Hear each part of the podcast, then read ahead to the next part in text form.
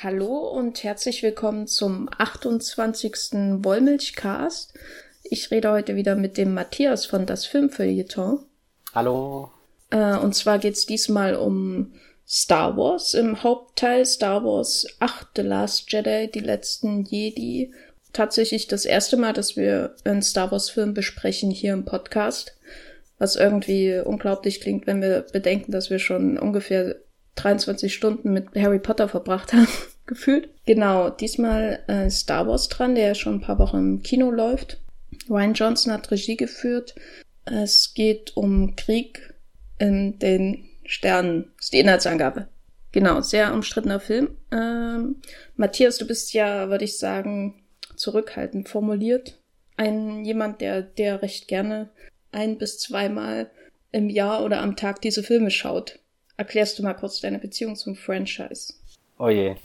Ähm, das stimmt übrigens nicht. Ich schaue sie mindestens achtmal am Tag. Ach so, gut. Ja. Das Nein. machst du also im Büro immer. Sehr gut, dass ich immer dir den, den Rücken zugewandt habe. Ja, ich bin bei Movieplot der bezahlte äh, Star Wars Redakteur. ja, nein. Ähm, meine Beziehung zu dem Franchise fängt irgendwann an, dass ich krank war und einen Film geguckt habe, den meine Eltern auf VHS-Kassette aufgenommen haben. Und das war damals die Free-TV-Premiere von äh, Episode 1, der damals auf Pro7 oder wo kam. Und die Werbeunterbrechung war immer mit Formel 1 eingeleitet. Das ist eine der ersten Erinnerungen an Star Wars, die ich habe. Oder irgendwie so. Äh, oder Autoreifen oder ich weiß es gar nicht. Irgendwas, was mit Rennsport zu tun hat. Naja, wie dem auch sei, kam danach äh, die große Offenbarung und ich war total hin und weg. Ach nee, Quatsch, eigentlich muss ich früher einsetzen. Äh, es war tatsächlich im Kindergarten dass äh, zwei meiner später besten Freunde äh, schon den Film gesehen hatten und gezeichnet hatten dann davon, also diesen gelben Naboo-Fighter und wie dann hier Qui-Gon Jinn und Obi, äh, Qui-Gon Jinn, sage ich genau, und Obi-Wan mit ihren Lichtschwertern dastehen und das fand ich so cool, dass ich das selbst gezeichnet habe und gar nicht wusste, was ich da eigentlich mache. Das ist eigentlich total gefährlich, dass das kleine Kinder im Kindergarten so, so schnell passiert ist, dass man von irgendwas hier äh, vereinnahmt wird. Genau. Und dann, naja, der Rest ist Geschichte, würde ich sagen. Zusammen mit der Herr der Ringe und Harry Potter waren das dann die Filme, die meine Kindheit geprägt haben.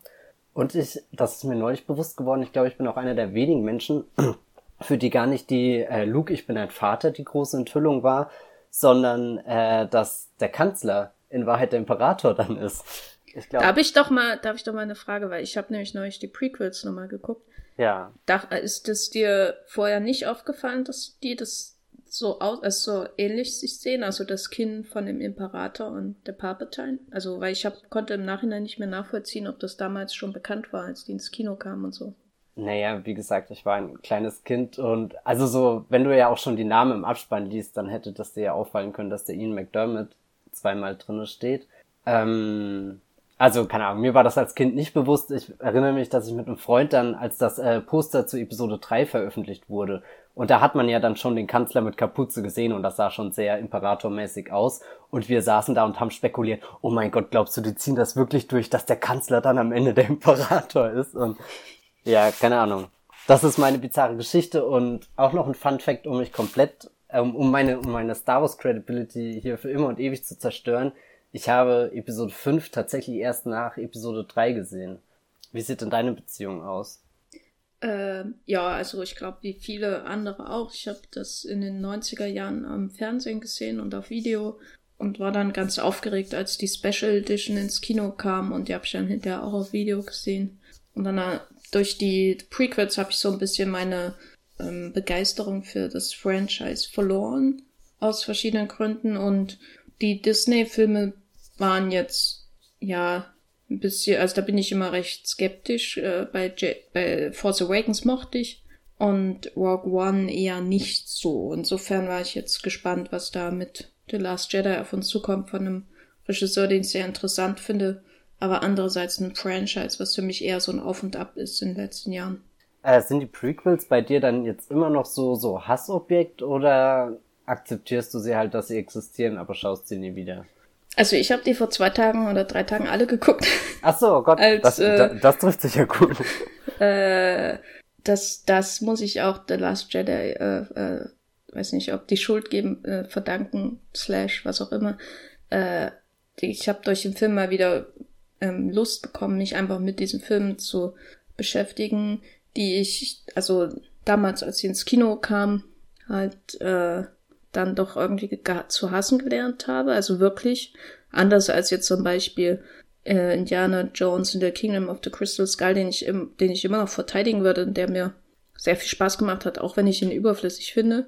Oder so haben die Prequels mich wirklich, die haben nicht meine Liebe zum Franchise zerstört oder so, aber so diese ganz Begeisterung für die Story, die ich vorher hatte, wie geht's, äh, wie, wie sah das damals aus, bevor Anakin böse wurde und so, das war ja richtig was mystisch, einfach so, diese ganze Idee vorher, was passiert da und so. Und dann siehst du es und dann ist irgendwie nicht mehr, ist der Zauber weg.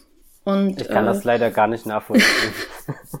ja, ich äh, habe auch immer noch nach dieser ne-, neuen Sichtung jetzt äh, vor ein paar Tagen massive Probleme mit dem Look der Filme und hab, kann aber jetzt diesen Hass gegenüber dem Looklets mittlerweile ein bisschen in Zaum halten und mich mehr auf die Story konzentrieren und äh, finde es doch sehr erstaunlich, wie viel Gelaber über Handlungsbezieh Handelsbeziehungen George Lucas da reingeschmuggelt hat. Und dass im Kern die, in, diese spannende Geschichte, die ich in den 90ern unbedingt erzählt haben wollte, ja doch da ist. So, also das finde ich immer noch in den Filmen wieder, aber irgendwie ist es doch eine Quälerei, da durchzukommen, immer noch. Eine Quälerei. Ja. Die Filme sind wie ein Stich mit tausend Zahnstochern ins Auge. Ist wirklich, es tut echt weh, die anzuschauen. Immer noch. Also Heute noch mehr als damals. Wunderschön finde ich die. Aber, aber Matthias. Also auch jetzt gerade wieder, ich habe die nämlich jetzt auch alle vor, vor Last Jedi natürlich in einem Countdown geschaut und, und wenn ich mir heutzutage den Einsatz von Greenscreen anschaue, dann frage ich mich, wa warum kann man das denn, weil, also George Lucas hat da so viel Energie reingebracht in diese Bilder und. Also ich habe nämlich gestern, gestern nochmal, und damit ist mein Weihnachten schon zusammengefasst, mit der Familie die kompletten Herr der, die komplette Herr der Ringe Trilogie geschaut, die quasi ja gleichzeitig produziert wurde. Und das ist unglaublich, wie groß der Unterschied in der Qualität des, äh, der Computereffekte ist zwischen den beiden Filmen. Allein weil Jackson sich bemüht, das in realistische Umgebungen einzutauchen, also einzuarbeiten. Dadurch fällt es nicht so auf, dass der, dass diese komischen Türme in Mordor alle irgendwie ein bisschen plastikmäßig aussehen. Und bei Was? George Lucas hast du dann halt 20 von den Türmen in Mordor nebeneinander in, in Coruscant oder wie diese Stadt heißt. Oder Planet, was auch immer. Na, egal. Wir reden ja nicht über die Prequels und damit habe ich jetzt das letzte Wort, äh, sondern wir reden über Star Wars äh, 8. Auch äh, ein Episode Film, 8. der die Fans spaltet gerade. Ja, warum auch immer. Ich kann es einfach nicht nachvollziehen. Ähm, aber das ist ja eine gute Überleitung zu der Frage, inwiefern der Film sich selbst so ein bisschen in Beziehung zu dem bisher Erzählten stellt. Also er schließt ja an und er stellt vieles auf den Kopf, wie du vorhin gesagt hast. Was würde, stellt er deiner Meinung nach auf den Kopf?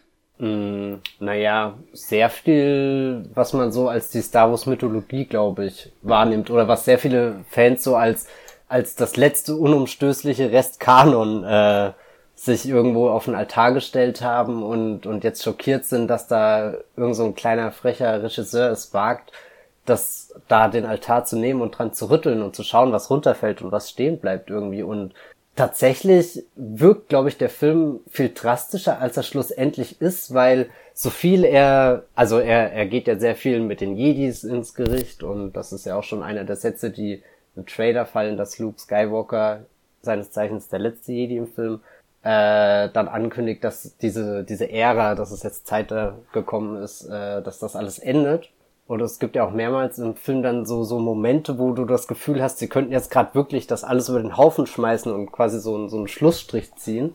Aber am Ende nimmt der Film dann doch wieder vieles mit und es, es wirkt eher so, wie als wäre er halt einmal durch die Rumpelkammer gegangen und hätte jeden Gegenstand einmal hochgehoben, abgestaubt, geschaut, was er behalten kann, was, was sich irgendwie irritiert, weiter mitzunehmen und, und andere Dinge vielleicht auch dann mal absichtlich weggeschmissen, um ein Zeichen zu setzen oder so.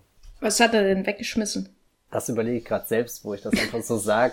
Ähm, also abgesehen von dem Lichtschwert und von den ganzen Snoke-Theorien.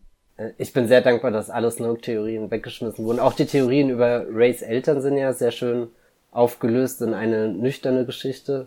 Ja, ich weiß nicht, schmeißt ihr wirklich was weg? Also ich hm, hatte jetzt auch nicht das Gefühl, äh, dass, also diesen, diesen Riesenbruch, den da manche wahrgenommen haben und vor allem dieses Herabsehen auf die bisherige Mythologie und die Filme, das wird ihm ja oft vorgeworfen. Das habe ich, als ich im Kino saß, äh, überhaupt nicht so empfunden. Eher im Gegenteil. Also ich hatte die ganze Zeit Gefühl, das Gefühl, ich bin irgendwie in der Kirche bei einem endlich spannenden Gottesdienst oder so. Also natürlich macht er sich über bestimmte Sachen ein bisschen lustig. Also zum Beispiel diese ganze Sache mit Luke und seinem äh, Lichtschwert und diesen äh, Snoke-Theorien. Aber es geschieht ja alles nicht aus einer popkulturellen Ironie heraus und Dekonstruktion um der Dekonstruktion willens. Ist ja nicht Deadpool, ne? Da, das äh, verstehe ich Glück. zum Beispiel nicht, dass sowas wie Deadpool abgefeiert wird bis zum geht nicht mehr und, und dann kommt The Last Jedi mit ein paar wirklich reflektiven Gedanken daher und nicht so möchte gern, äh, wir machen uns über uns selbst lustig oder so. Und ja, ich glaube, das äh, hat mit dem erwarteten Ernst gegenüber der Erhabenheit der Disney-Marke zu tun. Hm. Irgendwie. Also ich kann das nicht so richtig nachvollziehen, weil ich nie so tief in dem Franchise gesteckt habe. Ich habe das immer sehr gern geschaut, aber eher so eben, weil die Geschichten halt einen mitgenommen haben. Aus filmischer Sicht fand ich das hier nicht so spannend. Und ähm, in der Mythologie saß ich nie drin. Also ich habe auch nie diese Bücher gelesen, die es dann gab. Und ich habe äh, bis vor kurzem, als ich äh, bei Amazon einen Pop bestellt habe, äh, oh. äh, noch nie ein Stück äh, Star Wars Merchandise besessen in meinem Leben. Oder ich glaube, da gibt's schon diesen diese Assoziation mit dem Franchise und diesen gebotenen Ernst, den dann Ryan Johnson offenbar nicht zeigt, zumindest nach Ansicht von manchen Leuten. Ich, wie gesagt, mir ging es überhaupt nicht so. Ich hatte nicht das Gefühl, es wird was ironisiert, weil man irgendwie äh, sich zu fein dafür ist oder so. Sowas eben wie das in äh, ironischen Blockbuster manchmal passiert. Sondern es wird alles der Story untergeordnet letztendlich, weil auch die Szene mit Luke und seinem Lichtschwert ist letztendlich äh, natürlich lustig, aber es ist natürlich dazu da, um Lukes Wandlung in diesem Film irgendwie auch anzufangen. Damit wir wirklich sehen, wie wenig äh, ihn das Ganze interessiert. Die, diesen Gedanken finde ich schon sehr gut. Jetzt muss ich nur persönlich gestehen, als ich die Lichtschwertszene zum ersten Mal gesehen habe, hat es mich auch irgendwie getroffen. Und aber ich glaube, dass das ist eher, weil weil so viel auf diesen Moment hinläuft, weil es ja der Cliffhanger vom vorherigen Teil noch ist und es stecken ja gewisse Erwartungen darin, was passiert, wenn Luke dieses Lichtschwert, was er in der schicksalhaftesten Szene der ganzen Saga irgendwie verloren hat, was passiert, wenn er es da wieder nimmt. Und ich glaube, dass es wegwirft an sich. Der Akt ist gar nicht schlimm, nur der Film inszeniert das, oder, oder es ist halt inszeniert in so einem, in so einem Whoop-Moment und, und dann setzt auch nochmal so komisch die Musik ein und reißt wieder ab. Also ich, vielleicht, ich würde das ungern sagen, aber ich glaube, vielleicht ist einfach das Timing total blöd in dieser Szene. Was mich eher stört, ist zum Beispiel dieser Moment, wo das Bügeleisen so theatralisch runterkommt und du erst denkst, landet ein Raumschiff oder irgendwas und, und dann stellt sich heraus, du bist einfach nur in der Wäschekammer vom, vom, von der ersten Ordnung. Irgendwie, das war so ein Moment, der hat mich rausgerissen, einfach weil, weil ich da schon zu tief in dem Film drinne war und, und dann lachen alle um dich rum und das, das lenkt ja sowieso ein bisschen ab und das sind so, so, so zwei, drei kleine Momente, wo mich wirklich rauskatapultiert haben, aber ansonsten ähm, finde ich dieses, äh, auch jetzt für mich als, als Fan, der das ja alles schon irgendwie sehr ernst nimmt und, und sehr mag, äh, fand ich das schön, dass Ryan Johnson da so, so fordernd an einen rangeht und, und irgendwie The Force Awakens wirkt dagegen, wie als hätte J.J. Abrams alle nur verwöhnt und quasi immer nur das gegeben, was jetzt so, so wirklich so zuckersüß runtergeht und sich einfach perfekt anfühlt und, und all das, all das, all diese Bilder mitbringt, die man irgendwie erwartet. Und das finde ich, also, oder das, das schätze ich am meisten, dass, dass Ryan Johnson mich dazu gebracht hat, über Dinge nachzudenken. Zum Beispiel? Naja, eben äh, meine ganze Ein oder was heißt meine ganze Einstellung, das hört sich jetzt auch schon wieder so super ernst an, wie gesagt, das ist ja nur ein Film. Aber äh, jetzt als jemand, der schon, schon mit Jedi-Figuren seit seiner Kindheit spielt und da auch schon verschiedene äh, Mythen und Legenden in seinem Kopf äh, gebildet hat oder so, fand ich das einfach wahnsinnig interessant, während diesen zweieinhalb Stunden darüber nachzudenken, was denn wirklich aus Luke und so geworden ist, weil klar, selbst wenn man irgendwie so spielt oder, oder auch im Expanded Universe, dass das diesen, dieses Universum halt aufbricht, habe ich das Gefühl, dass die Figuren und alles immer am, also so Luke ist halt immer Luke gewesen, der hat sich nie verändert oder irgendwie so.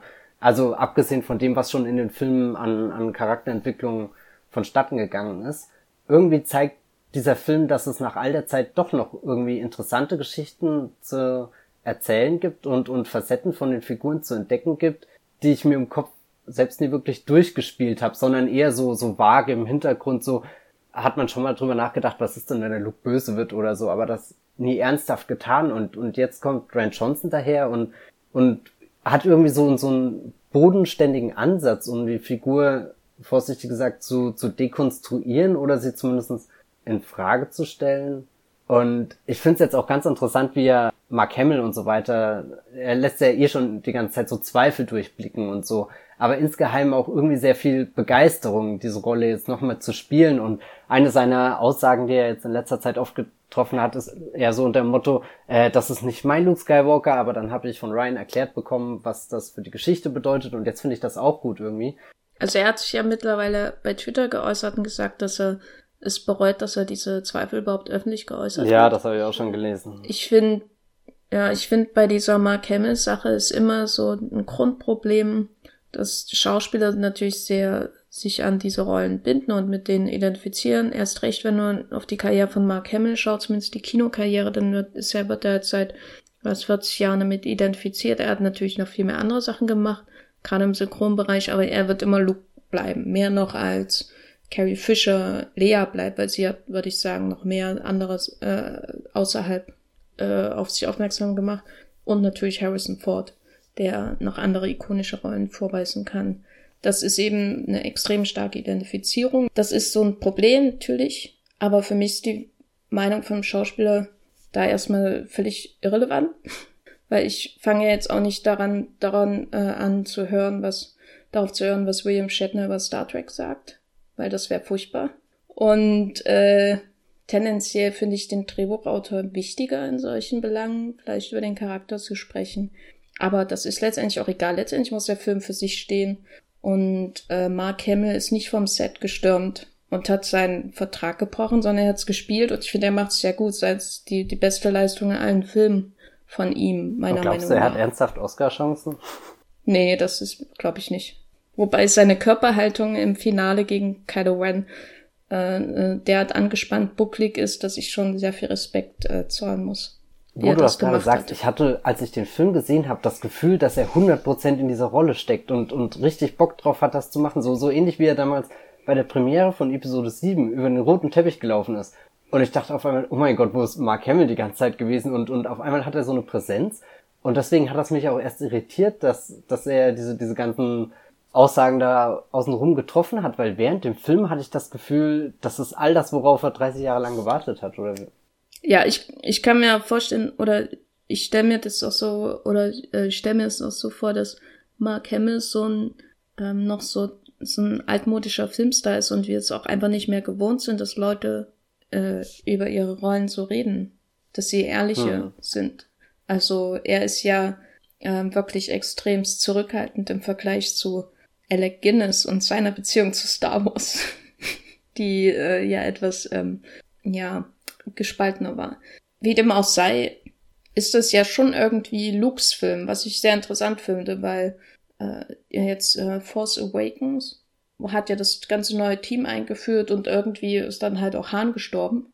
Äh, und äh, trotz dem gegenüber ist das jetzt schon äh, viel mehr ein Film, der auch sich mit einem der, mit den Figuren der alten Garde beschäftigt. Also insbesondere Luke steht ja noch mehr noch im Zentrum, würde ich sagen, als Ray und die ganzen anderen. Äh, würdest du dazu stimmen? Ja, wobei ich finde Ray und gerade Kylo Ren für mich auch noch einen sehr starken Teil des Films bilden. So ähm, Finn und, und Poe und so, diese anderen zwei neuen Figuren aus The Force Awakens sind ein bisschen in den Hintergrund gerutscht. Aber was ich auch jetzt, nachdem ich ihn mehrmals gesehen habe, äh, sehr schätze, dass er eigentlich sehr ausgeglichen in seinem Ensemble ist und, und wirklich je, jedem Figur eine kleine, äh, für jede Figur eine kleine Geschichte parat hat. Und Klar, im Mittelpunkt steht Luke, aber dagegen habe ich auch überhaupt nichts einzuwenden.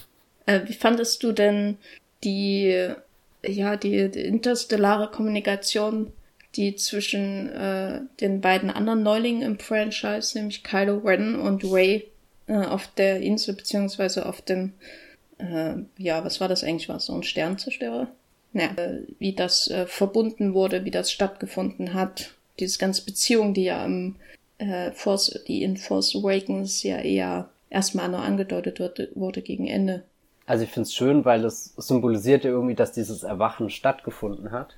Ähm, und es ist auch einer dieser, dieser erzählerischen Kniffe, die Ryan Johnson mitbringt, die ja so, so total für sich alleine bisher stehen. Also gibt er jetzt noch keine ähnlichen Szenen in den vorherigen Star Wars Teilen. Ähm, es fühlt sich fast wie so ein Regelbruch an oder so. Also so, wenn ein Star Wars Film inszeniert wird, bringt er ja immer ähnliche Sachen mit. Also er hat so diese klassischen Parallelmontagen und, und, und.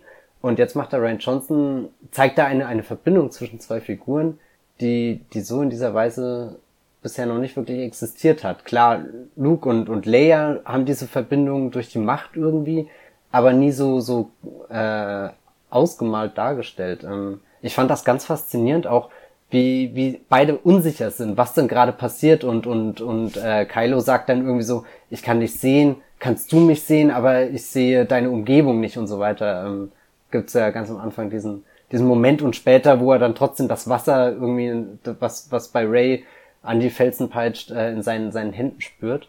Doch irgendwie, und, und natürlich dieser super starke Moment, wo dann Luke in die Hütte reinrennt und äh, die ganze Hütte nach außen wegreißt, als die beiden da sitzen und sich äh, mit äh, die, die Hände langsam berühren und aufeinander zugehen. Ich weiß nicht, das ist so, so ein, am Anfang sind sie mega distanziert und dann kommen sie immer näher zusammen. Das ist wie als hätte der Film da so eine Schlinge ausgelegt, die sich immer mehr zuzieht. Und außerdem gibt das ja dem Film die wunderbare Möglichkeit, äh, hier äh, noch eine andere Gattung an merkwürdigen kleinen Figuren einzuführen, die dann dafür sorgen, dass das, was bei Ray und Kylo in der, in der, wie sagt man, ich will nicht sagen Traumsequenz, sondern äh, wie nennt man das dann?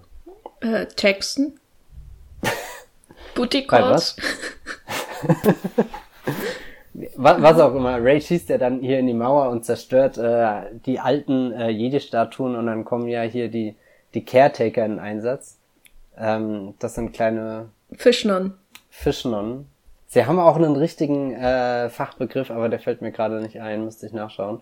Nee, und diese Fischnonnen sind, äh, nehmen ja einen ganz interessanten Teil in den Film ein, weil sie sind ja auf der Insel Achto äh, wo quasi diese alten Jedi-Tempel sind und Luke hat sich dorthin zurückgezogen, um zu, zu sterben mit den alten Jedi-Schriften. Das, das Erbe soll nicht mehr weitergetragen werden. Aber diese Nonnen sind da, um eben all das zu erhalten. So, das einzige Anliegen, was sie haben, ist, dass diese Bauten in Ordnung sind, dass alles schon ruhig und der Ordnung nachgeht. Aber komischerweise sind sie überhaupt nicht darin interessiert, Teil der Jedi zu werden oder Teil vom, vom Jedi-Brauch oder irgendwie damit zu interagieren. Also so, so die, dieser, dieser Widerspruch, sie versuchen was zu erhalten, was sie eigentlich gar nicht interessiert.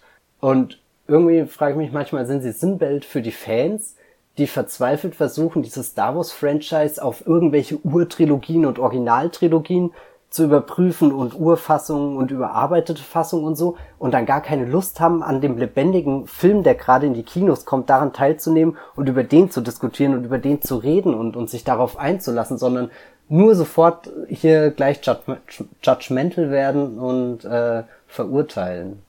Heißt es, Ryan Johnson hat die Hütte der Fans zerstört? Naja, vielleicht kann, also ich würde ihm jetzt nicht unterstellen, dass er das absichtlich so in den Film gebaut hat, aber ich finde, das ist, also die, die, diese Fischnonnen am Anfang fand ich sie einfach nur, nur total witzig und die sahen so komisch aus und äh, fühlten sich wie so richtige Star Wars Figuren an und jetzt im Nachhinein jedes Mal, wenn ich diese Szene sehe, finde ich es immer faszinierender, weil, weil das so viel nicht nur in der, in der Filmwelt zusammenkommt, sondern eben, wie, wie, wie ich gerade das Franchise so ein bisschen wahrnehme in der Öffentlichkeit.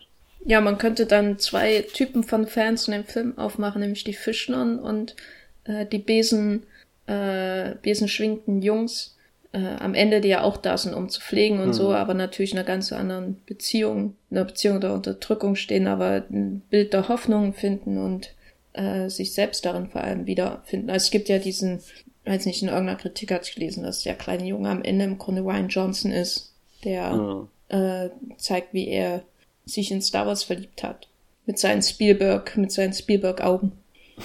mit seinen Spielberg. Das finde ich schön. Nein, aber ich glaube, es gibt fast noch eine dritte Fangruppe, weil Ray und Finn sind ja auch so ein bisschen Fans hier in Episode 7, als es, äh, als es wie du bist der Han Solo, ähm, wo wo, wo ja nicht irgendwie so, keine Ahnung, halt einfach so ein Dude aus dem Geschichtsbuch, sondern sie sind ja richtig begeistert von, von diesem Han Solo und jetzt auch Ray hat ja eine gewisse Erwartungshaltung, als sie da zu Luke geht und, und irgendwie fühlt man, also so, wenn Luke das Lichtschwert einfach weg äh, wirft, ihr Blick fängt ja genau das an, was sich vermutlich jeder Fan im Kinosaal dann gerade denkt. Und ihre Lektion oder oder das, was sie in dem Film lernt, ist ja auch irgendwie, dass sie akzeptieren muss, dass dass äh, nicht alles unbedingt so kommt, wie sie es gern hätte. Und und dass sie selbst vielleicht jetzt auch nicht in dieses Schicksal hineingeboren wurde und in irgendeiner Familie oder zu irgendeiner Familie gehört, die sie jetzt zum zum Jedi macht, sondern dass sie da für sich selbst erstmal Ordnung schaffen muss und dann, wenn sie das wirklich will, und mit all den guten und negativen Seiten und, und Dingen und Verantwortungen, die damit verbunden sind, dann schafft sie es auch zum, zum Jedi zu werden. Aber vorher kriegt sie ja auch erstmal so, so ein Brett eigentlich am Kopf. Zwischen Rose und Finn gibt's ja eine ähnliche Beziehung, sie, die ihn für den großen Helden der Resistance quasi äh, hält und dann sieht, wie er an augenscheinlich feige halt zu fliehen versucht und am Ende äh, kann sie das irgendwann dann irgendwie diese zweierlei Wesenszüge mit sich vereinen, also in ihm quasi. Scheint mhm. auch irgendwie ein wichtiges Bild des Films zu sein, so ein Umgang mit dem Helden äh, oder dieser Umgang mit den Heldenbildern natürlich dann äh, idealisiert am Ende mit äh, Han, äh, mit Luke Skywalker, der sich äh, quasi opfert und alle schauen ihn an und auf der anderen Seite dann Way, die die Steine hebt und äh, was Konstruktiveres eher macht. Aber bleiben wir erstmal beim Planeten, weil äh, wir dürfen ja nicht ähm, unterschätzen, wie viel äh, Pork äh, Exkremente die Fischen an den ganzen Tag wegputzen weg, äh, müssen, ne? weil der ist ja voll von Porks, überrannt von ja. Porks. Äh, in einem Ranking, wie würdest du äh, Porks und BB-8 als neue Errungenschaften dieses Franchise äh, äh, einordnen? Wer ist besser? Also ich, äh, ich glaube ganz klar BB-8. Allerdings muss ich gestehen, dass BB-8 in Episode 8 nicht unbedingt so gut zum Einsatz kommt, wie es noch in Episode 7 war. Also er hat seine, seine goldigen, seine putzigen und seine witzigen Momente, aber ihm fehlen so ein bisschen die, die Bonding-Momente mit den Figuren. Aber hat ja nicht der Moment äh, das Herz äh, geöffnet, das klingt irgendwie eklig, ne? In dem äh, äh, äh Poe BB-8 ja. umarmt und in den Bauch reibt. Ja. das war ein sehr schöner Moment. Auch ich, ich fand das äh, eh so schön irgendwie, weil, weil es gibt ja doch noch gewisse Hürden so, so. Selbst wenn in diesem Universum alle möglichen verschiedenen Spezies zusammenkommen, hat man sowas noch nicht gesehen. Also noch nicht mal Luke hat R2 jemals so, so, so herzallerliebst umarmt, wie Poe hier auf seinen Druiden zustürmt. Das, weiß nicht, ist schon eine sehr schöne Szene. Andersrum, als äh, Luke im Falken ist und R2 sich einschaltet und äh, Luke dann reagiert, das, das weiß nicht, das, das war auch so, so einer der, oh, keine Ahnung, da bin ich wahrscheinlich total in die Nostalgiefalle getappt. Gleichzeitig ist das ja wiederum auch so einer, so einer dieser Momente, wo der Film clever genug ist, die Nostalgie heraufzubeschwören, indem er wieder diese Leerprojektion holt. Aber es steht ja alles im Zeichen der Geschichte, macht durchaus Sinn, dass R2 quasi Luke wieder damit versuchen würde, zu ködern, wie er ihn damals schon auf Tatooine gekriegt hat, in dieses Abenteuer einzusteigen. Und Mark Hamill, beziehungsweise Luke sagt ja dann auch, äh, hier, das ist aber ein billiger Trick. Und äh, würdest du aber jetzt nochmal zurück zu äh, den Porks, äh, findest du sie dann äh, besser als BB-8? Also es ist schwer zu sagen. Ich finde, äh, die Porks gefallen mir insofern, als sie nicht so offensichtlich süß sind, sondern sowas äh, schlecht gelauntes haben. Durch ihre ganze Mopsigkeit während BB-8 schon so komplett angebietert an, an äh, Süß, äh, Süßigkeitsempfinden ist von Zuschauern und Amazon-Einkaufslisten sozusagen. Aber ich hatte mir das, die ganz furchtbar vorgestellt, weil die ja so überpräsent waren und dann äh, fand ich sie durchgehend äh, außerordentlich putzig, die Porks. Außerordentlich putzig. Ja. Und im Vergleich zu den äh, Kristallfüchsen? Na, bei, mit den Kristallfüchsen kann ich mich noch nicht so richtig anfreunden. Da muss ich erst sehen, wie, wie jemand denen über das Fell streicht und das Blut äh, über ihr Fell rinnt. und das wird der Plot von Episode 9. Genau. Hm. Da weiß man schon, wie man Carrie Fisher aus dem Film schreibt. Naja, egal. äh, eins wollte ich zu Arto noch sagen und äh, zum dieser ganzen Way Kaido-Geschichte. Und zwar fand ich, war die ein sehr guter Ausdruck des äh, unglaublich guten Schnitts dieses Films. Auch ein Kritikpunkt, den ich häufig gelesen habe, was ich überhaupt nicht nachvollziehen kann. Weil der Schnitt ist in den Szenen natürlich sehr ähm, offensichtlich, weil die quasi ähm, die Planeten und, und äh, ja, den, den Weltraum überwindet, um zwei Leute in einen Raum, in einen geistigen Raum quasi zu ähm, bringen und das durch relativ altmodische Tricks quasi schafft, bis sie dann quasi selbst wirklich mit den Händen in demselben Raum sind. Das, dann wird das alles äh, auch visuell überbrückt, diese Grenzen. Aber darüber hinaus fand ich den Schnitt einfach toll, weil es so, gerade in den Luke-Szenen, da gab es äh, ganz seltsame Rhythmen teilweise. Die erste Szene, wo ähm, Ray mit Luke ist, die sind da irgendwie schon in seiner Hütte und er fragt sie so, wer sie ist. Und da gibt es ganz seltsame Rhythmen, so die ähm, ich weiß nicht, beim ersten Mal schauen mich das komplett äh, verunsichert irgendwie, weil das hat mich so an Filme aus den, ich weiß nicht, 40er, 30er, 40er Jahren erinnert. Ähm, insbesondere japanische Filme, die weniger den, sage ich mal, nahtlosen Schnittkonventionen in Hollywood ja anhängen. Und das sind so Rhythmen, wo man nicht komplett aus dem Film gerissen wird oder so, aber wo man merkt, dass der Film dass der Schnitt weniger darauf setzt, dass er unsichtbar ist, was ja das Ideal des Hollywood-Schnitts, des klassischen Hollywood-Kinos ist, die uns unsichtbare Suture quasi. Und stattdessen hat man einen Schnitt, der ähm, irgendwie diese, ich weiß nicht, diese magische Atmosphäre oder diese zauberhafte Atmosphäre, weil Star Wars ist für mich immer noch äh, pure Fantasy, äh, wiederfindet in seinen Rhythmus, dieses Unein, un, Unheimliche auch dieser Insel. Ich meine, Luke äh, läuft natürlich da rum und äh, melkt irgendwelche sehr chilligen, was waren das, Elefantennasenbären oder so in der Art. Und äh, das ist alles durchaus witzig, aber irgendwie ist es natürlich auch so ein klassisches ähm, Sujet aus Abenteuer, aus, aus düstereren Abenteuerfilmen, dass man auf eine einsame Insel kommt und da ist dann der Einsiedler und der macht ganz komische Sachen. Ebenso wie mit äh, Yoda in Empire Strikes Back. Das ist ja auch nicht gerade ähm, eine, eine Welt, wo man unbedingt leben will oder so. Es ist erstmal unheimlich auch. Und ich fand, dass der Film das sehr gut geschafft hat oder der Schnitt sehr gut geschafft hat, das so in seinen Rhythmen wiederzubringen. Auch, dass die manchmal einfach Sachen überbrückt wurden, dass ein paar unrhythmische Schnitte eingefügt wurden, um, wenn es irgendwie um die Einführung von Planeten ging. Und das äh, fand ich einfach toll. Also der, der, der Schnitt hat mich ganz äh, fertig gemacht in dem Film hang wirklich, also ich, äh, ich, ich würde sowieso sagen, es ist für mich der erste richtige Film aus der Reihe. Aber es ist vielleicht fies gegenüber, fies gegenüber Irvin Kirschner. Und, und anderen Großmeistern des Schnitts wie George Lucas. Dazu sag ich nichts. Aber äh, äh, beim ersten Mal zum Beispiel ist mir gar nicht aufgefallen, dass er auch so äh, Schiebeblenden und so drin hat, als diese klassischen Star Wars-Mittel, die hm. er in den Prequels bei Lucas, während er in den Prequels ähm, quasi ad absurdum dann eingesetzt, als wollte er, wollte er in Schiebeblenden ersticken, einfach um, um diese Urgeschichte wahrscheinlich darzustellen, diese Idee, die Schiebeblenden zu benutzen, wie Schriftrollen, die oder alte Bücher, die umgeblättert werden oder so. Und beim ersten Mal schauen bei Last Jedi sind mir überhaupt nicht aufgefallen und beim zweiten Mal habe ich dann gemerkt, dass er gerade in der ersten Hälfte die recht intensiv benutzt. Also insofern den Stilmitteln aus dem Original treu bleibt, aber halt wesentlich zurückhaltender das macht als bei Lukas. Ich weiß nicht, ob dich erinnerst in Prequels, also sicherlich erinnerst du dich, aber da sind ja wirklich äh, alle Schiebeblenden und was weiß ich, die, die dein Schnittprogramm, die der Windows Movie Maker quasi. ich wollte gerade einen Countdown runterzählen. Wann, wann kommt der Movie Maker? genau, die der Movie Maker ähm, ähm, äh, ich glaube, er hat eher Avid oder so benutzt, aber das ist ja wirklich alles wird, ist, da kann man ein Trinkspiel machen, jedes Mal, wenn man einen neuen Blendeneffekt einsetzt.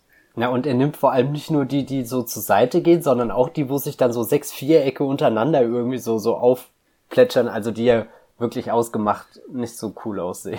Ja. Ja, jedenfalls wollte ich das nochmal ähm, betonen. Wir können aber auch ähm, mal über den vielleicht umstrittensten Teil dieses ganzen Films reden, nämlich das ist ja nicht der Licht, das Lichtschwert oder die Ermordung von Snoke, sondern der Casino-Kram äh, auf Canto Bight, heißt das so? Ja, also so heißt äh, die Stadt, der Planet heißt nochmal ein bisschen anders. Genau, der ja auch ähm, eine ganze Reihe von neuen Wesen bereithält, aber offensichtlich auch viel Verwirrung für manche Zuschauer. Hattest du denn das Gefühl, dass der ganze Teil überflüssig ist? Nee, überflüssig auf keinen Fall. Ähm, als ich den Film das erste Mal gesehen habe, ich fand das gerade interessant, dass du beim Schritt, äh, beim Schnitt den Rhythmus erwähnt hast. weil äh, das Problem, oder ich hatte auch schon bei Rogue One, als ich ihn das erste Mal gesehen hatte, oft das Gefühl, dass er nicht überstürzt, aber oft so ruckartig passiert und dann ist wieder kurz ein bisschen Pause und dann passiert wieder was ruckartiges. Aber bei beiden Filmen, jetzt sowohl Last Jedi als auch Rogue One, finde ich, die haben beim zweiten Mal eine, eine ganz tolle Dynamik irgendwie entwickelt, wenn man sich so ein bisschen im Klaren ist, wohin das geht und einordnen kann, wo man sich gerade im Film befindet. Und gerade da finde ich die Canto Szene äh, mittlerweile, äh, also ich freue mich richtig drauf, die zu sehen, weil, weil das, also sie fühlt sich auf der einen Seite sehr Prequel-esque an, was ich nicht schlecht finde. Und, und sie bringt halt sehr viele dieser, dieser klassischen Star Wars Ideen mit, wie im Endeffekt ist ja Kanto bei Ryan Johnsons äh, Kantine, die er jetzt hier reingeschmuggelt hat und ein bisschen variiert hat. Und dann sind da natürlich noch so, so, so ganz viele äh, wichtige Elemente für, für die Figuren, die eben beteiligt sind. Also hier Finn und Rose natürlich. Dann finde ich ist Benicio del Toro ein, eine interessante Ergänzung. Und der Handlungsstrang wirkt sich ja letzten Endes auch auf äh, Poes persönlichen Character Arc ein bisschen auf, äh, aus. Ähm, also insofern finde ich halt auf alle Fälle ihre, ihre Berechtigung darin und, und erweitert auch das Universum nicht nur dadurch, dass, dass du einfach mehr Universum siehst, eine neue Welt, sondern finde ich, äh, bringt auch ein bisschen mehr Kontext zu, zu in welchem, äh, äh, was ist gerade der Status quo in der Galaxis so, ähm, Episode 7 wurde ja auch oft dafür kritisiert, dass äh, die erste Ordnung einfach mal hier dieses ganze äh, Planetensystem auslöscht und man gar nicht genau weiß, hä, was war denn das jetzt für eine Republik? Ist das denn jetzt diese alte Republik, eine neue Republik? Um was geht's denn da eigentlich gerade? Man weiß nur irgendwie, auf einmal sind ganz viele Planeten zerstört worden. Und ich finde, Cantobite ist so ein, so ein subtiles Element, um einfach ein bisschen zu erklären, äh, so funktioniert gerade die Politik in der Galaxie. Hier werden äh, Waffen verkauft oder also so es gibt ja die, diesen äh, einen Moment, wo, wo äh, Finn total begeistert rumläuft und, und total erschlagen von, von der Schönheit dieser Stadt ist. Und Rose meint dann sie näher hin und, und dann schaut er ja wirklich durch das Fernrohr und sieht erstmal hier die, die Schläge bei den, bei den Tieren, die, die gequält werden. Und dann gibt's eine Einstellung, wo man so, so ich weiß nicht, ob es wirklich ein Zeitloop ist, aber es geht so durch die Reihen der, der Menschen, die im Casino sind und alle lachen und geifern und, und du siehst hässliche Fratzen und so. Und ich weiß nicht, in, die, in dieser einen Einstellung habe ich immer mega Gänsehaut, weil, weil das führt einem so vor Augen zu, was für einem abartigen Platz sich dieses Universum eigentlich verwandelt hat. Und sehr schön finde ich dann auch später, wenn äh, Benicio de Toros Figur, äh, hier der, der mysteriöse DJ, ähm, dann bei dem gestohlenen Schiff äh, das Hologramm äh, anmacht und sagt, schauen wir doch mal, äh, wem dieses Schiff gehört hat. Und dann, okay, offensichtlich ein Waffenlieferant. Und das wurde ja auch schon vorher etabliert, dass eben das größte Geschäft eben der Krieg ist. Und wenn du reich werden willst, verkaufst du Waffen, aber du verkaufst nicht nur Waffen an das Imperium, weil dann kommen erst ein TIE Fighter, ein TIE Silencer und keine Ahnung, ATST, irgendwie halt diese klassischen Imperial-Kampfmaschinen, äh, äh, sondern eben auch ein X-Wing Fighter sieht man dann. Und äh, ich finde da, die, die, die letzten Filme, auch Rogue One, waren ja sehr darum bemüht, dieses klassische gut-böse Schema aufzubrechen. So, Rogue One hat gezeigt, dass die Rebellenallianz tatsächlich ein Zusammenschluss von mehreren Parteien ist, die nicht zwangsläufig das gleiche Ziel verfolgen, sondern im Kleinen vielleicht ganz unterschiedliche Ansichten haben oder, oder auch ein bisschen radikaler werden, dass sie dann ganz aus dem Konstrukt fallen. Und ich finde, Last Jedi äh, bringt sehr viele feine Zwischentöne einfach äh, mit rein in das gut-böse Schema, ohne das komplett zu entkräften. Also es ist immer, ist ja immer noch eine, eine sehr deutliche Aufteilung, wer jetzt wohin gehört. Ähm, aber ich weiß nicht, also in der Kanto-Byte-Szene stecken für mich einfach sehr viele Impulse, die mir wiederum sehr viel Spaß machen und, und mir die Möglichkeit bieten, mich in das Universum rein zu versetzen, weiter drüber nachzudenken, zu überlegen, wie kommt denn so eine Stadt zusammen und was auch immer. Ja, nein, hat mir sehr gefallen. Wie stehst du denn so dazu? Äh, mir hat es auch äh, gefallen. Vor allem auch, weil eins meiner Hauptprobleme noch mit diesen neuen Filmen ist, also der neuen Episodentrilogie, dass ich noch nicht so richtig verstehe, wie sich diese Welt überhaupt zusammensetzt. Da, also allein die Verhältnisse zwischen äh, der Resistance und der First Order und was jetzt mit der Republik wurde da jetzt einfach der Planet weggeblasen und jetzt existiert die nicht mehr. Ist die Resistance nicht eigentlich nur eine Armee der Republik? Warum tun die so, als hätten, heißen die so, obwohl die First Order doch eigentlich noch gar nicht überall die Macht haben kann. Weißt du, also von Anfang an sind so verschiedene mhm. Sachen. Da muss ich äh, doch mal ausnahmsweise, eigentlich müssen jetzt warm, Warnsignale äh, angehen, die die Prequels loben, wo so endlos über den Senat und die Handelsföderation und so gelabert wird. Und äh, das ist vielleicht ein bisschen ermüdend und äh, vielleicht braucht man dafür auch nicht irgendwelche französischen Aliens. Aber äh, ich habe dann auf jeden Fall ein Gefühl dafür gehabt bei den Prequels und in ihrer archaischeren Form auch bei den ersten Filmen natürlich, ähm, wie die Welt sich zusammensetzt und wie so zumindest diese ähm, Kräfteverhältnisse aussehen. Und bei den neuen Filmen fehlt mir das völlig irgendwie. Und insofern fand ich Canto Bite interessant, dass so ein bisschen die, das ähm, Getriebe dieses äh, Kriegsuhrwerks gezeigt wird. Natürlich nur oberflächlich. Und andererseits, äh, dass man überhaupt sieht, was die Leute noch machen, wenn sie nicht irgendwo auf dem Raumschiff oder in einer Widerstandsbewegung eingestellt sind. So, was machen eigentlich die reichen Leute in dieser Welt? Das ist so eine Frage, die man sich eigentlich schon immer hätte stellen können. Weil, warum sollten die sich einen Stormtrooper-Helm aufsetzen? Auf Jakku wären sie ja auch nicht wohnen. Also sind sie da. So, und das sieht man jetzt zum ersten Mal so richtig. Und das fand ich einfach schön. Und ähm, ich konnte aber auch, weil mir im Vorfeld immer gesagt wird, dieser Mittelteil wurde, äh, dieser Mittelteil ist irgendwie verwirrend und so. Das habe ich überhaupt nicht äh, empfunden, als ich den Film gesehen habe weil ich doch immer das Gefühl hatte, dass ich genau verortet bin, weil er jongliert ja dann drei verschiedene Handlungsstränge im Grunde.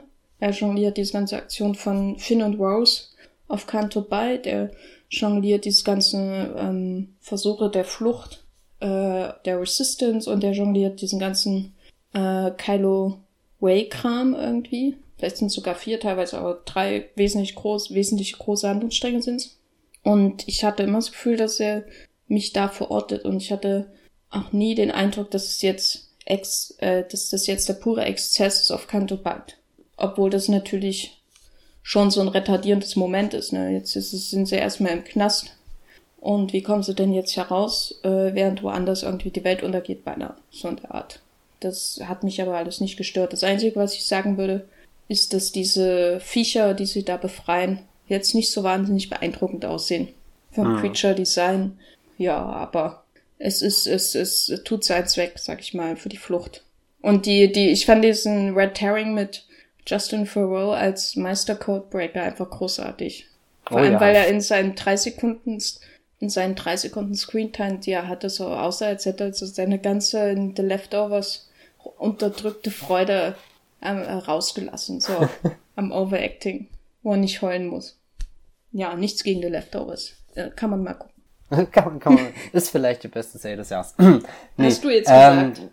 Ja, nein. Äh, weil du gerade äh, Design gesagt hast, Creature Design. Ich finde Canto Byte auch generell vom Design sehr interessant, weil, äh, oder das, das ist mir auch im Nachhinein aufgefallen, die, die Stadt soll ja viel Prunk zum Ausdruck bringen und hat dann sehr viele goldene und silberne Farben. Und Gold und Silber kann ja wirklich prächtig aussehen, so dass man, wie keine Ahnung, jetzt bei Die Schöne und das Biest, dass du da diesen, diesen Palast hast und, und alles ist voller Lichtern und keine Ahnung was. Und ich habe das Gefühl, dass Canto Byte eher ne, die, äh, Gold und Silber so verwendet wie ein kleines Kind, wo du einen goldenen Farbstift und einen silbernen Farbstift und das kleine Kind sieht die Farben, ist begeistert, weil wie oft hat man einen goldenen und einen silbernen Farbstift in der Hand und fängt dann ganz wild das Malen an und dann auf einmal wirken diese Farben total hässlich, wenn sie einfach nur nur flächendeckend und nicht akzentuiert sind oder so.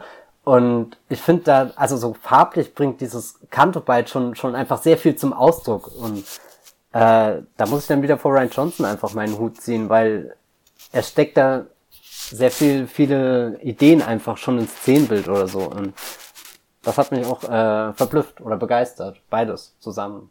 Und ist das zum Schluss äh, hier ähm, am Ende der Flucht von Rose und Finn ein, ein Vertigo-Effekt, als sie über die äh, Schlucht drüber schauen und die Kamera zurückgeht oder reinzoomt? Einmal oder? ist auf jeden Fall einer da, ja.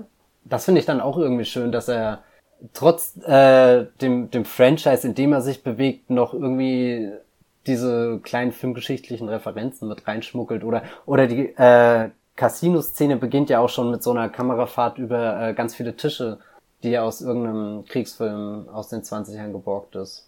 Wings von äh, genau, William Wings, Wellman. Ja. Also das sind alles so so so Dinge, äh, die machen den Film an sich jetzt nicht besser, aber es sind so so kleine Sachen nebenbei, die ich einfach an Ryan Johnson sehr schätze und das hat ja schon damit angefangen, dass er hier, äh, ich bin ein sehr großer Fan seiner Liste, die er im Voraus jetzt immer genannt hat an Filmen, die er sich zur Vorbereitung angeschaut hat, die er auch mit der, dem, der, der Crew geschaut hat, einfach um ein bisschen so den, den Ton des Films einzufangen. Und, und irgendwie finde ich das sehr beruhigend zu wissen, dass da ein Mann gerade Star Wars macht, der, der sich nicht nur um das Franchise kümmert, sondern insgesamt interessiert ist, Film zu machen und nicht einfach nur, äh, weiß nicht, halt Disney in die Hände zu, zu arbeiten oder so.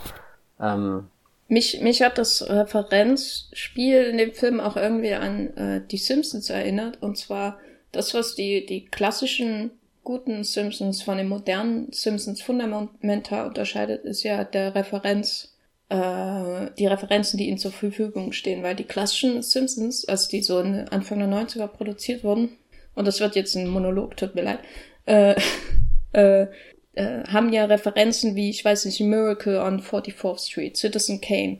Also Filme, die die Autoren in den 60er Jahren irgendwie schwarz-weiß im Fernsehen als Wiederholung gesehen haben und so weiter, aber die lange vor ihnen überhaupt äh, gedreht und veröffentlicht und konsumiert wurden. Das heißt, der, der, die Referenzen liegen viel weiter in der Vergangenheit zurück als der Referenzbogen, sag ich mal, von, äh, äh von Simpsons-Folgen aus den 2000er Jahren die quasi, wenn Justin Bieber letzte Woche was gemacht hat, äh, in der neuen Folge Justin Bieber referenzieren und so. Und deswegen sind die, ist die Halbwertszeit diese Folgen halt extrem gering, sozusagen. Und bei, was mir bei Ryan Johnson extrem gut gefällt, in diesen ganzen Nostalgie 80er Jahre, na, wie sagt man, wie heißen die Mägen von Kühen? Die Mägen von Kühen. ja, was? die alles doppelt verdauen. So komme ich mir Ach so, keine Ahnung. Nein, aber was mir an, was mir an Ryan Johnson hat, äh, sehr gut gefällt, gerade vor dem Hintergrund dieser ganzen 80er Jahre Nostalgie, die wir seit gefühlt fünf Jahren durchleben, die J.J. Abrams extrem forciert hat mit und die uns jetzt in Stranger Things bis ans Ende unserer Tage, also aber mindestens zwei Jahre lang noch verfolgen wird, äh, ist, dass er einen größeren Zeitraum an Referenzen einfach äh, auf diesen zurückgreifen kann. Also er hat seine Referenzen reichen bis in die 20er Jahre des vergangenen Jahrhunderts hinein, was die Filmgeschichte angeht, sehr offensichtlich. Ich meine, wenn man Rings gesehen hat, dann wird man diesen Shot niemals vergessen und dann ist es das Erste, was einem auffällt. Und Kento Bites ist sehr auffällig, aber gleichzeitig funktioniert die Szene auch so für sich und äh, er macht, hat natürlich jetzt keine Parodie gemacht, wie es die Simpsons machen, aber dadurch ist der Film irgendwie viel Wurz, also in seinen filmischen Wurzeln viel tiefer verankert als diese ewige ähm, Wiederaufbereitung von Erinnerungen an eine Vorstadtkindheit aus den 80ern, die irgendwie nur 5% der Weltbevölkerung hatten, wenn überhaupt. Und die kotzt mich an, die kotzt mich so an, die 80er. Ich will nie wieder was in den 80ern sehen. Das ging mir auch in Dark so. Matthias, du hast ja, ja, schon die Farbe Rot angesprochen. Da gibt's natürlich dann eine Szene, in der die extrem zum Tragen kommt äh, durch die, sag ich mal, Innenarchitektur äh, und die, die Kleidung der äh, äh, Samurai-Leibgarde von äh, Supreme Leader Snoke, der jetzt ja gar nicht so supreme ist, wie wir immer dachten. Ja, äh, es gibt eine Szene in seinem Thronsaal, die natürlich auch schon ein bisschen an die äh, Thronsaalsequenz in Return of the Jedi erinnert. Aber sie ist einfach fantastisch gestaltet. Also der Film hat auch ein sehr schönes Setdesign. Äh, bei Metzola Sides habe ich gelesen, er zieht einen Vergleich zu Dario Argento, den ich sehr interessant finde. Also so was so, so wie, wie dieses Rot in das Szenenbild passt. Ich persönlich musste als erstes an so, keine Ahnung, halt so irgendwie äh, Sing in the Rain oder so, so einen krassen Technicolor-Film denken und äh, weiß nicht, ich bin sehr begeistert, dass Ryan Johnson dieses Rot als, als Leitmotiv irgendwie in den Film integriert hat. Also es kommt ja überall, es ist, es ist ja great am Ende wird ja quasi alles aufgewirbelt. Das ist ja auch so, so eine bildliche Szene wie für er schüttelt jetzt das Franchise durch oder, oder der Planet beginnt zu bluten. Da sieht man ja ganz viele tolle Bilder drinne. Und in Snokes Thronsaal äh, sind im Hintergrund eben riesengroße rote, ich würde fast sagen, es sind Vorhänge, weil in dem, was danach passiert, werden sie in Brand gesteckt und dann, dann brennt quasi diese ganze erste Ordnung, also oder, oder der, der Thronsaal der ersten Ordnung brennt weg und ähm, man hat den Blick in das Universum, das jetzt neu besiedelt werden kann. Also das ist äh, symbolisch und metaphorisch eine sehr tolle Szene. Und was natürlich passiert, ist auch nicht ganz unwichtig, weil auf der einen Seite wird ähm, Snoke ähm, von Kylo Ren in einer ganz spannenden Szene ermordet, nämlich Snoke äh, freut sich, dass sein Masterplan aufgeht und, und er, er rühmt sich ja damit, er habe die Verbindung zwischen, zwischen Kylo und Ray geschaffen und jetzt hier eine Falle gemacht, damit äh, Ray auf den, den, auf sein Schiff kommt und, und hier und da und jetzt soll äh, äh, sein untergebener Schüler, der endlich wieder sein Vertrauen zurückerlangt hat, soll Ray töten und, und dann ähm, versucht er das ja so, so verbal zum Ausdruck zu bringen. So, er sieht seinen Feind und seinen Todfeind und versucht ihn zu töten. Und während Snow denkt, äh, also so, so Snoke in Kylos Gedanken denkt, dass Kylo jetzt gleich sein Lichtschwert ausstrecken wird und, und Ray, keine Ahnung, den Kopf abschlägt oder was auch immer, merkt er gar nicht in seiner, äh, in seiner Selbstüberschätzung, dass, dass der wahre Feind von Kylo er selber ist. Und dann steckt eine Lichtschwertklinge in seinem Bauch und aus dem Haus.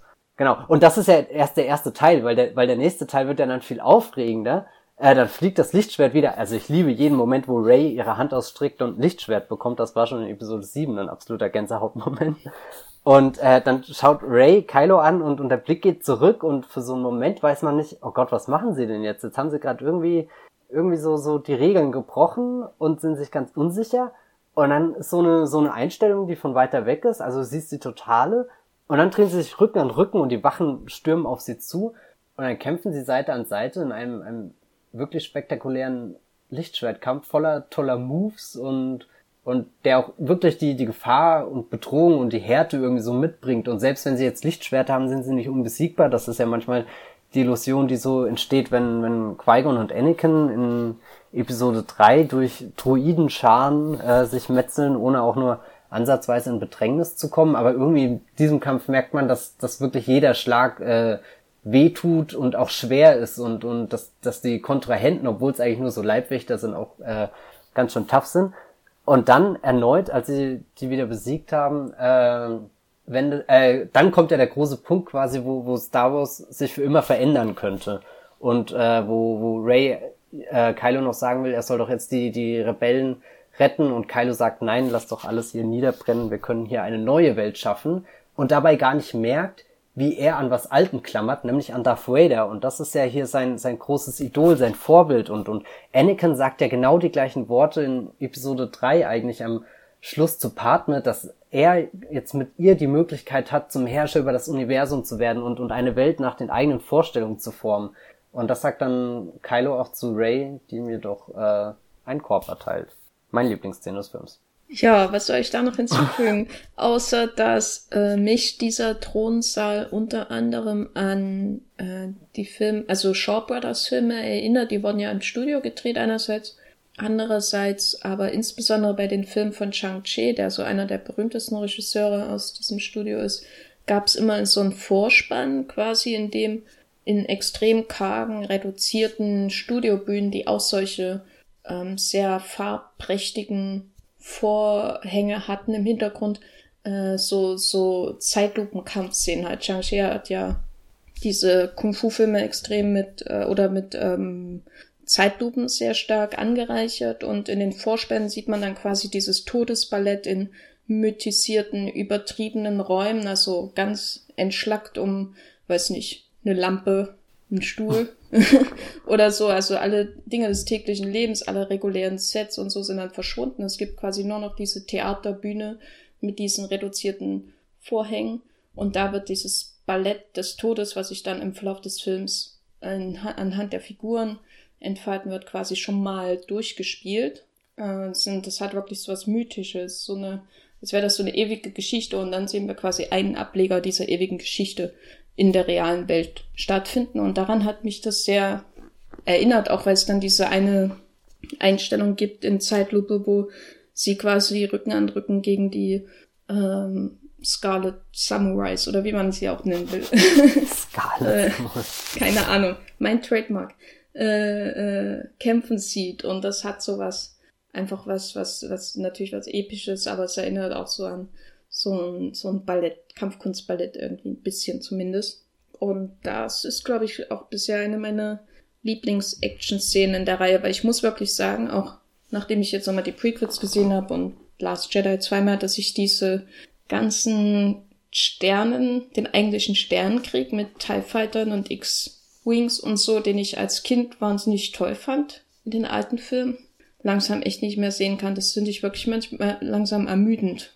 Die einzige Ausnahme in den letzten äh, Wochen, halt, wo ich diesen ganzen Film nochmal geguckt habe, war der Anfang, seltsamerweise, von Episode 3. Oh ja. Weil da hatte ich mir dann gedacht, ach, den müsstest du jetzt eigentlich mal in 3D gucken. So die ersten 10 Minuten oder so, dann wird's auch ermüden. Weil ich habe einfach keinen, äh, oder ich finde diese Szenen dadurch, dass alles ähm, gerade bei den Episoden und bei den Prequels natürlich auch mit ähm, CGI gemacht wird, das, ist, das verliert irgendwie an Reiz im Vergleich zu, du bist irgendwie fünf Jahre und siehst zum ersten Mal, wie solche Modelle da durch diese äh, Schächte des Todessterns zum Beispiel fliegen in den alten Filmen. Ich weiß nicht, wie es dir geht. Kannst du das endlos angucken oder? Ja. okay, gut. Dann machen wir weiter. Äh, so, ich finde das geil. ich find's nee. geil. Aber hier, äh, weil du gerade sagst, ich finde, äh, die erste Szene ist ja eine sehr schöne oder legt ja einen sehr schönen Fokus, dass du eben nicht dieses Durcheinander hast, sondern dann ab einem gewissen Punkt dieser eine Bomber sich mühsam auf den, auf der, das feindliche Schiff zu bewegt, zwischen all dem Chaos und, und der, der ist so, so schleppend langsam. Das fand ich irgendwie einen sehr schönen Kontrapunkt zu den sonstigen Gefechten, die immer so rasend schnell sind und, und man kann gar nicht alles auf einmal wahrnehmen und da kann dann vielleicht tatsächlich sowas äh, passieren, dass, dass man das Interesse dran verliert, weil es einfach zu, zu beliebig, zu, zu wild, zu keine Ahnung was wird. Aber ich finde, da hat Ryan Johnson schon das äh, entsprechend Gewicht gesetzt, dass man da bei der Sequenz dabei bleibt. Und sie ist auch jetzt nicht außenladend lang, finde ich, sondern eher schön kompakt und, und setzt dann den, den Fokus auf diese eine Aktion, die quasi durchgeführt werden muss und wie schwer es doch ist, so, so ein, in Anführungsstrichen, einfaches Manöver. Also eigentlich müssen ja nur die Bomben abgeworfen werden. Aber es ist halt doch sehr tricky dann letzten Endes in der Ausführung. Ja, das wollte ich nur kurz sagen. Gut, ich meine, wir könnten jetzt noch sehr lange, glaube ich, darüber diskutieren, wie das mit dem Plot aussieht, um diese, das Benzin geht auch aus Flucht und warum Laura Derns äh, äh, Admiral oder was auch immer da nicht wie früher den, den Lichtsprung, wie nennt man das? Äh, in den Hyperspace, das macht sie aus einem ganz bestimmten Grund, das ist logisch, warum sie das nicht früher macht. Aber ich habe den Film zweimal gesehen und meine einzige Erklärung ist, dass die erzählte Zeit in ihrem Handlungsstrang äh, viel länger wirkt, als ah, sie eigentlich nein, ist. Es ist ja folgendes. Die Rebellen verlassen das Hauptschiff, ohne dass das Imperium weiß, äh, dass sie äh, verschwinden. Deswegen kann sie ja das andere Schiff nicht rumreißen, weil dann wäre ja die Tarnung sofort aufgeflogen. Das Imperium weiß ja erst, dass die Rebellen das Hauptschiff verlassen, weil äh, Benicio de Toro sie verraten hat. Und daraufhin eröffnen sie ja erst das Feuer auf die Transporter, die fliehen. Und dann beschließt Laura Dern, dass jetzt die Zeit gekommen ist, doch das große Schiff umzudrehen. Also es macht alles Sinn eigentlich. Ja, das habe ich auch verstanden. Aber danke ja, ja, aber, für die Erklärung. Äh, nee, weil nee, ich mein, mein gemeint, Gefühl du. immer noch war, weil die Parallelmontage ja relativ komplex ist, dass die hm. Zeit zwischen das Imperium entdeckt, dass da alle fliehen und Lara Dern denkt, ups, und äh, die ersten Schiffe werden zerstört und so und sie entschließt sich, das Ding da reinzujagen, die ist immer noch extrem lang, so gefühlt, äh, im Ver äh, weil eben der Film noch diese ganzen anderen Parallelmontagen mhm. zu erzählen hat. Das meinte ich mit der erzählten Zeit. Also eigentlich passiert liegen zwischen, oh mein Gott, da wird ein Dude zerstört und oh, ich äh, opfer mich jetzt für alle und äh, schieß da rein.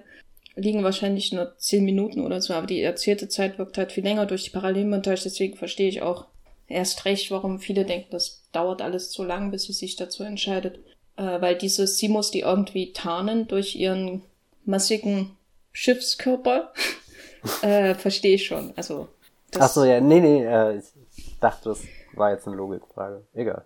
Nee, aber ich meine, äh, wir könnten natürlich jetzt noch über diese Kleinigkeiten reden, mhm. aber ich finde, der Film ist eigentlich äh, größer als irgendwelche so Plot-Ungenauigkeiten, ähm, weil er ja doch sehr viel auch vorbereitet, wie es mit der Reihe weitergehen könnte in dieser Trilogie, aber auch darüber hinaus. Wie sehen denn da jetzt so grob gesagt erstmal deine Erwartungen aus? Mm, die sind schon immens und vor allem, äh, ich bin einfach mega neugierig, weil irgendjemand hat aus Scherz getwittert, äh, dass JJ jetzt sich wahrscheinlich irgendwie grün und rot ärgert, dass er auf diesen Film aufbauen muss, der so viel umgestellt hat und es ihm wirklich nicht leicht gemacht hat, daran anzuschließen. Aber ich weiß nicht, das, das wird einfach mega spannend, wie, wie sie diese Geschichte, die, also so, die Rebellen allein sind ja jetzt auf ein absolutes Minimum geschrumpft oder so. Also so der nächste Teil kann ja gar nicht mit dieser Selbstverständlichkeit, du hast halt diese zwei typischen Lager anfangen, sondern entweder macht er einen großen Zeitsprung oder ja, ich weiß nicht. Ich habe mir aber auch jetzt persönlich noch nicht sehr viele konkrete Gedanken darüber gemacht, wie ich will, dass diese Geschichte weitergeht, weil eigentlich das schönste Erlebnis war es, in Star Wars The Last Jedi zu sitzen und sich nach fünf Minuten zu fragen, wohin denn dieser Film überhaupt gehen will, weil man, weil, weil er so, so, so toll erzählt einfach ist und keine Ahnung, jetzt bei Force Awakens hatte ich schon ungefähr in meinem Kopf die Geschichte ausgemalt, was dann so nach und nach passieren wird. Ähm, ja, das geht mir ähnlich. Äh, auch weil diese ganze Story oder diese ganze Ungewissheit, die jetzt um Kylo Ren herrscht, die war halt in äh, Force Awakens noch nicht gegeben. Die hat erst, würde ich sagen, Last Jedi der Reihe hinzugefügt. Dieses Force Awakens hat sein äh, ja, Kult um Darth Vader natürlich irgendwie auch ein bisschen, auf, hat auch ein bisschen sich darüber lustig gemacht und so, äh, mit dieser ganzen Maskensache und was dann da einer drunter steckt und so.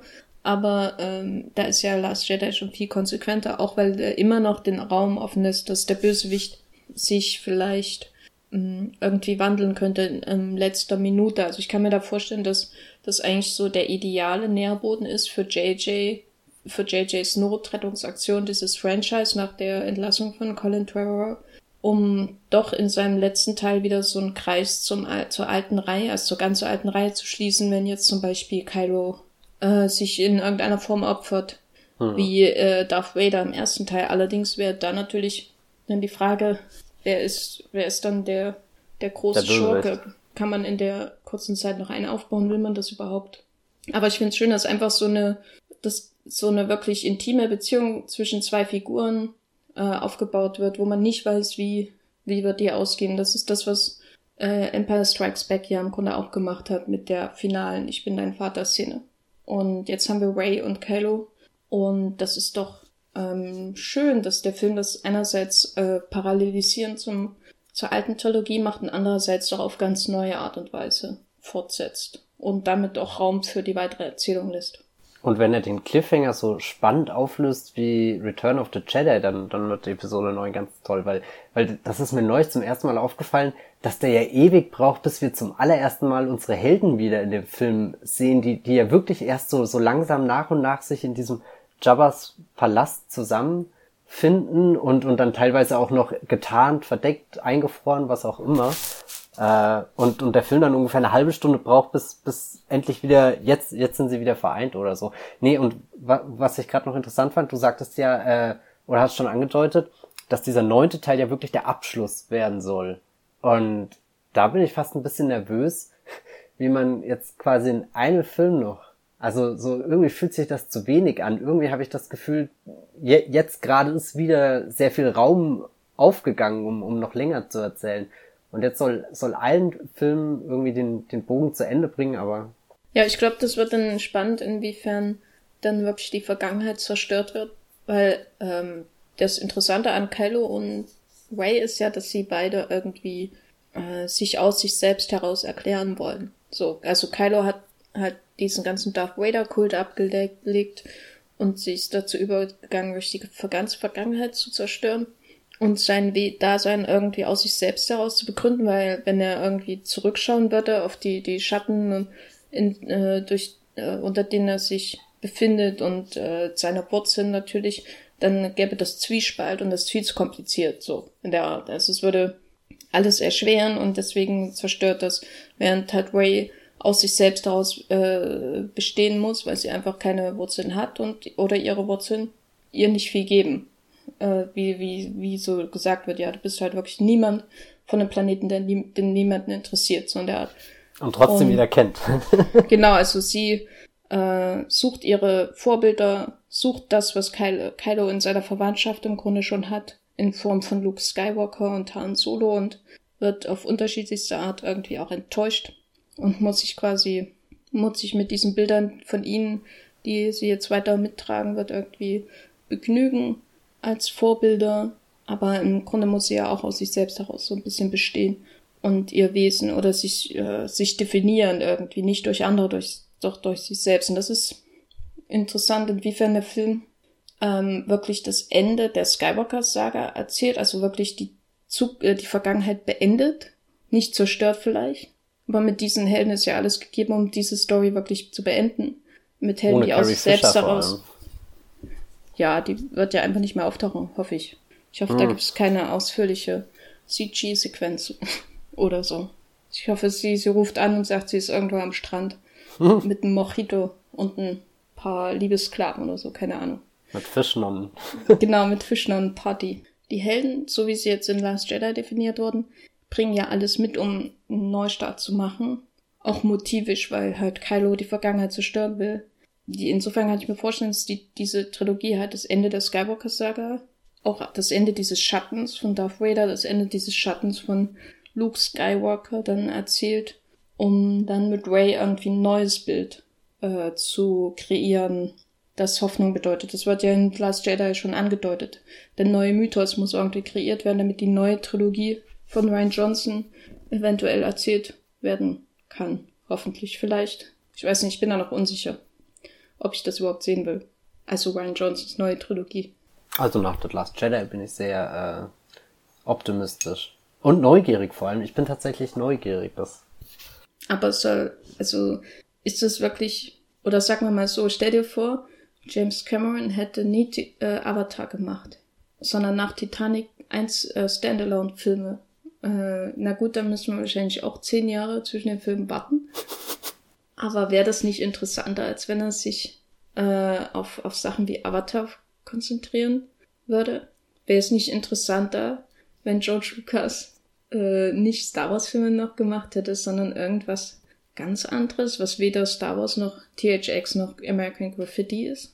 Ja, Und insofern auch wäre es nicht interessanter, wenn Ryan Johnson, der so einen Sprung gemacht hat wie zwischen Brick und Blooper und natürlich Brother, Brothers Bloom zu einem, weiß nicht, eine Milliarde Dollar Film wie Star Wars, wenn man dann schauen würde, was, was macht er noch?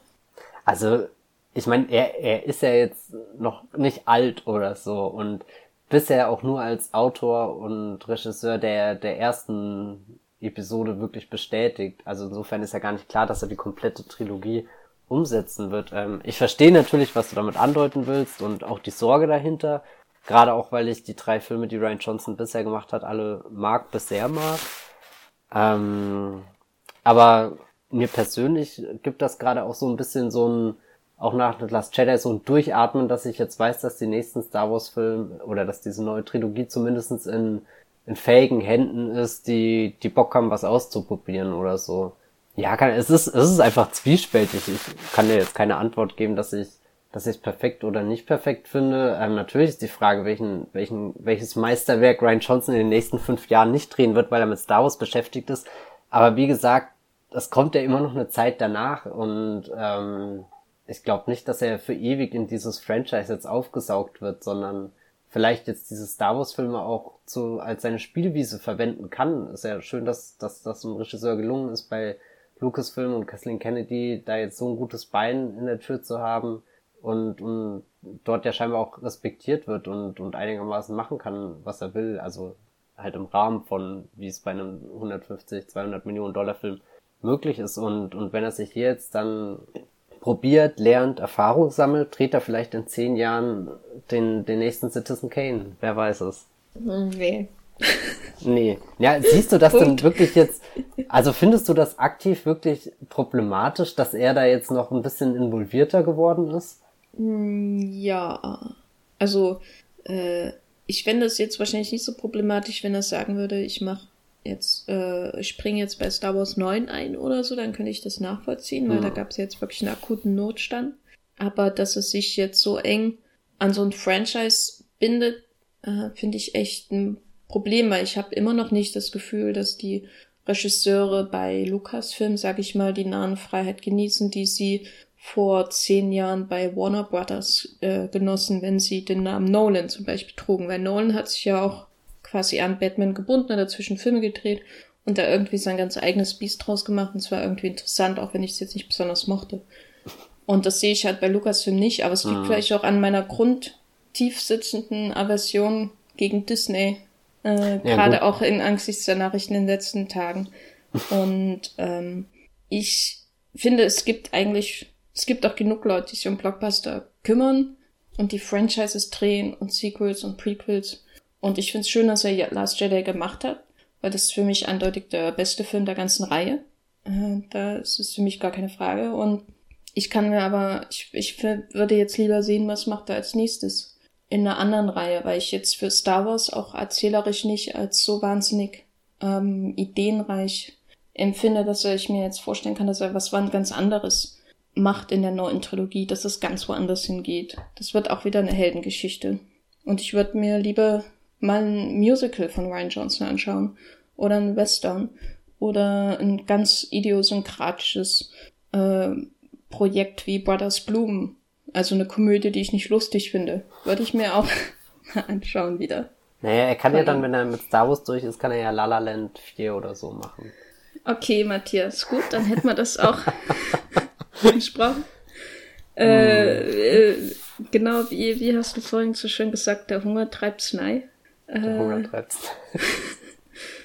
ja, wir, wir werden ja wahrscheinlich dann äh, vielleicht darüber reden, wenn dann der Han Solo Film gefühlt übermorgen in die Kinos kommt. Ja, habt ihr schon eure Tickets?